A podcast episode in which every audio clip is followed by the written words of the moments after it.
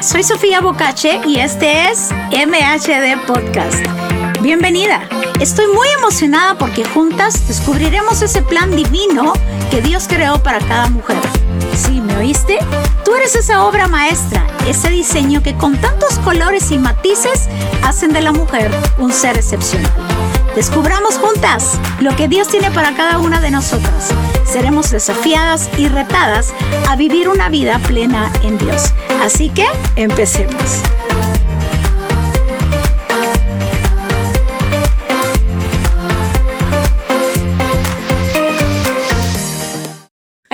En MHD Podcast y estoy muy contenta porque vamos a estar hablando acerca del libro ahora.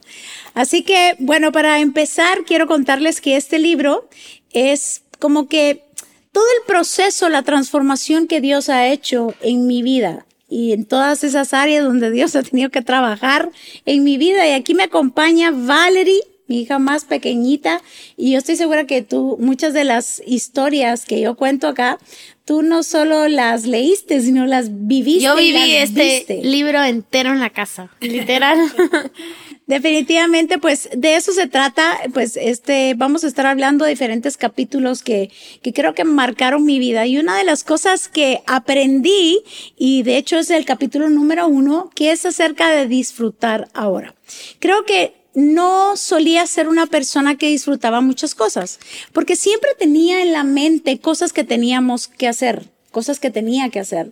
¿Verdad? Yo creo que tú también sos una persona que es como muy estructurada, muy agendada. no, sí, y literal, leyendo este libro, creo que algo que me ha ayudado, porque así como tú decías, que una vez tiene muchas cosas en la cabeza y literal está en el momento, pero no está presente. Y algo que me ayuda es como a escribir todas las cosas que tengo que hacer, ya lo hago a un lado y disfruto del momento que tengo que vivir. Así es, porque a veces se nos olvida de disfrutar los momentos que Dios nos regala. Desde el momento que nos despertamos, abrimos nuestros ojos, estamos conscientes de que tenemos vida, que tenemos propósito y que tenemos como ese día dura, eh, como una hoja en blanco para escribir un nuevo capítulo en nuestra vida, pues yo no solía disfrutar muchas cosas, porque siempre mi mente estaba como saturada de tantas actividades, de cosas que quería emprender, de metas, de proyectos. Y con esto no quiero decir que no tengamos metas y proyectos, por supuesto que soy una persona que, que, disfruto tener metas, proyectos y todo lo demás, pero, pero eso no nos puede robar el poder disfrutar.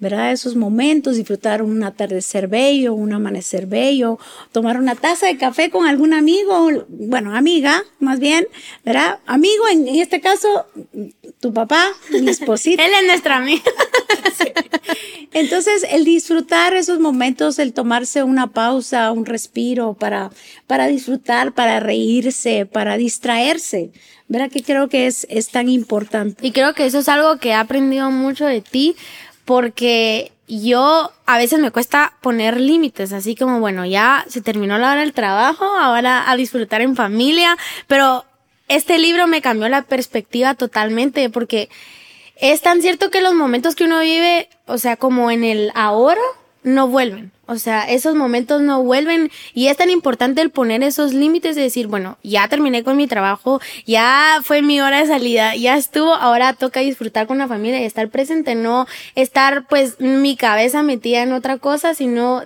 de verdad disfrutar cada momento. Y yo creo que una de las razones por las cuales se ha perdido ese disfrute es porque, por ejemplo, eh, si se trabaja ocho horas, pero resulta que las siguientes ocho horas como que se necesita un tiempo de recreación, de distracción, pero si se mantiene en el tráfico, si a lo mejor se, se trabajan horas extras, eso va restando muchas veces calidad de vida. Yo quiero leer una, una frase que está aquí precisamente en el capítulo uno, donde dice el mayor engaño del enemigo es creer que en lo siguiente serás feliz.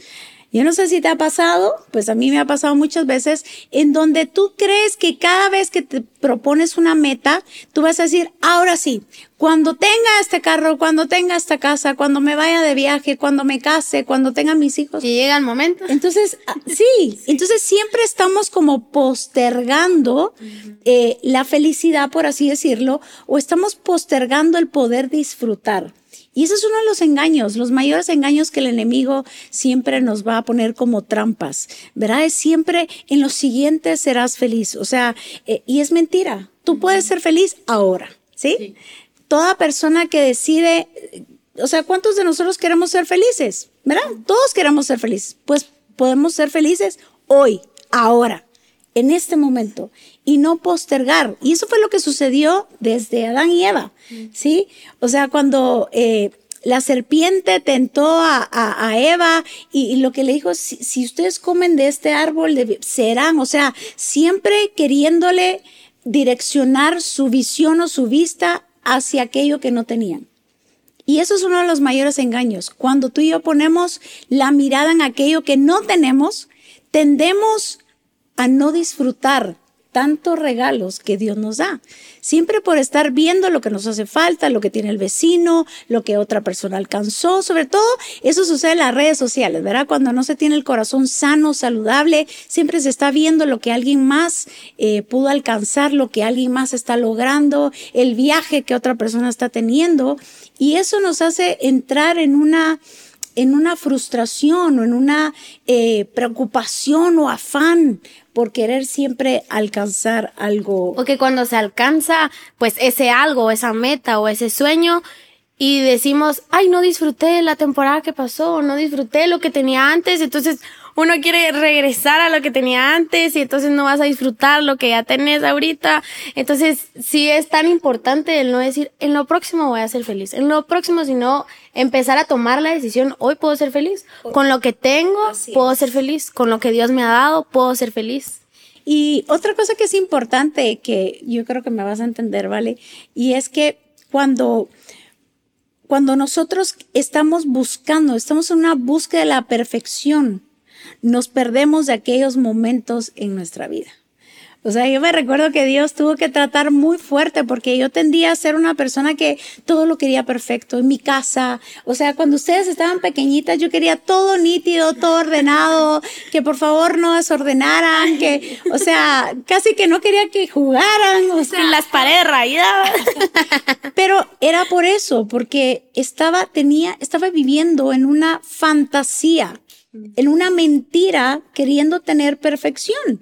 Y cuando uno quiere tener esa perfección es una mentira, porque jamás vamos a poder lograr esa perfección, porque no somos perfectos. Y es tan importante eso porque algo que que yo también he luchado con eso, con ser perfeccionista, y yo hasta en el colegio si no me salía algo, lo rompía y lo volvía a hacer, o sea, perfeccionista hasta que me salga perfecto, y pues eso no es algo sostenible, no es algo que uno puede vivir feliz, y no siempre vas a vivir amargado, frustrado, de que no te sale perfecto, y así como vemos, o sea, Jesús nunca nos pide perfección, solo un corazón dispuesto y muchas veces queremos alcanzar la perfección cuando el mismo Jesús nunca nos ha pedido perfección o nos ha demandado perfección. Entonces, el, el no afanarse porque todo sea perfecto eso es tan importante. Y claro que con eso no, no queremos decir de que no nos esforcemos por hacer las cosas bien, porque yo creo que la excelencia es eso, la excelencia es hacer lo mejor con lo que yo tengo en mis manos. Dar lo mejor. Dar lo mejor, dar mi 100, pero no entrar en un afán de quererlo todo perfecto. Porque ahí es donde nos frustramos, ahí es donde nos perdemos ese momento, esa, el poder disfrutar, ¿verdad? Otra de las cosas, eh, que aprendí y que yo no podía disfrutar es porque me di cuenta, por ejemplo, bueno, tú has visto a tu papá, pero es una persona muy alegre, él se disfruta cada cosa y, y yo noté algo que yo no tenía como ese don de disfrutar. O sea, como yo decía, pero este por qué anda tan relajado con su cafecito y siempre sonriente y yo aquí toda estresada, afanada, turbada. Esa me parecía más a Marta que saber qué otra cosa. Eh, y era porque me di cuenta que estaba dejando de ser agradecida. Eh, si algo he aprendido, él, algo me ha enseñado, eh, mi esposito ha sido que él siempre ha sido una persona muy agradecida. Muy agradecida, siempre está dando gracias, siempre se recuerda de alguien que le dio, no sé, a lo mejor un buen consejo, le tendió la mano, lo que haya sido, realmente él siempre ha sido una persona agradecida. Entonces yo me di cuenta de que yo no estaba siendo agradecida y descubrí que cuando yo dejo de ser agradecida, yo pierdo el don de disfrutar. ¿Sí? Cuando yo siempre, cuando a lo mejor en lugar de ser agradecida estaba quejándome, estaba como, o sea, no disfrutando nada. ¿Verdad? Entonces nos, se nos puede salir de las manos con tanta facilidad el poder disfrutar, como que quisiéramos tomar el agua, así entre las manos, entre los dedos se nos va a salir, ¿verdad? Entonces, cuando somos agradecidos, podemos retener, podemos disfrutar de tantos regalos que Dios nos da. Sí. Sí, y hay una frase en el libro que me encanta, dice, el que vive agradecido siempre vivirá sorprendido. Y es tan cierto porque algo que he aprendido ustedes que siempre me lo dicen, si uno está vivo, si uno tiene vida hoy, es porque sigue teniendo propósito. Pero es. tan importante porque siempre damos por hecho o por dado de que al día siguiente voy a despertar.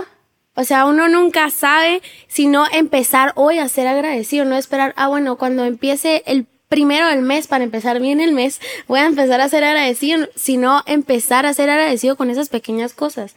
Con hoy me pude levantar, pude abrir mis ojos, pude escuchar, pude ver, pude poder orar, pude poder arrodillarme, mover mi cuerpo. O sea, son cosas tan pequeñas que damos muchas veces por sentado de poder mover nuestro cuerpo, de poder, poder entender las cosas, poder hacer todo lo que Dios nos ha dado la capacidad de hacer y lo damos por hecho. Y algo que a mí este libro me ha motivado a hacer es que todas las mañanas yo escribo una mi lista por las cosas que yo estoy agradecida. Y son cosas específicas. Yo también hago eso. Sí, bueno. Todas las mañanas. sí, todas las mañanas. Y eso es algo que yo aprendí de ti, que tú me has enseñado, el ser agradecido con esas, hasta lo más pequeño que podamos ver en nuestra vida, el poder ser agradecido. Entonces yo te invito a que puedas hacer esa lista todas las mañanas, que puedas agradecer a Dios por una familia, por tener a tu esposo, por tener a tu amigo, por tener vida, por poder respirar. Por haber tenido una buena noche, por haber descansado. Y pueden ser, ¿no? Cosas también, no solo generales, sino pueden ser detalles, así como, por ejemplo, gracias Dios porque ayer un amigo me llevó un café, es un ejemplo. O gracias Dios porque, no sé, firmé un contrato, gracias Dios. O sea, hay tantas cosas por qué agradecer. Entonces yo creo que es tan importante, cerrando este, pues este podcast, eh, quiero dejarte que medites en esto. ¿Qué cosas estás dejando de disfrutar? ¿Qué cosas has dejado de ser agradecido? Eh, ¿Qué es lo que sientes que, que no has hecho una pausa para decir, no, yo necesito ser más agradecido, necesito prestarle atención a esos detalles que me estoy perdiendo? ¿Cuántas cosas Dios ha depositado en nuestras manos? Creo que es un muy buen ejercicio que después de, de, este podcast tú puedas como tener un tiempo a solas con Dios y decirle, Dios, perdóname, Perdóname por no darme cuenta de tantas bendiciones que tú me has regalado, de tantas bendiciones que tú has puesto en mis manos, ya sea con mi familia, eh, con la pareja, en mi trabajo, con mis hijos, lo que sea. Hay tantas razones por qué ser agradecidos y que Dios destapa nuestros ojos para que podamos ver realmente aquello que nos estamos perdiendo. Sí, aquello que, que no estamos viendo, esos detalles preciosos que Dios nos regala creo que es un buen tiempo como para eh, disfrutar, empezar a disfrutar ahora, a partir de hoy, empezar a ver la vida diferente y, tener una actitud de gratitud todo el tiempo y darnos cuenta de tantos detalles y tantos regalos que Dios nos da todos los días. Así que gracias Valerie por compartir conmigo este capítulo. Sé que sé que lo has leído, lo has vivido y no solo eso, lo has practicado. Así que muchas gracias por estar acá. Y a ti que me estás escuchando, empieza obrando y disfrutando este día y todo lo que Dios te regala.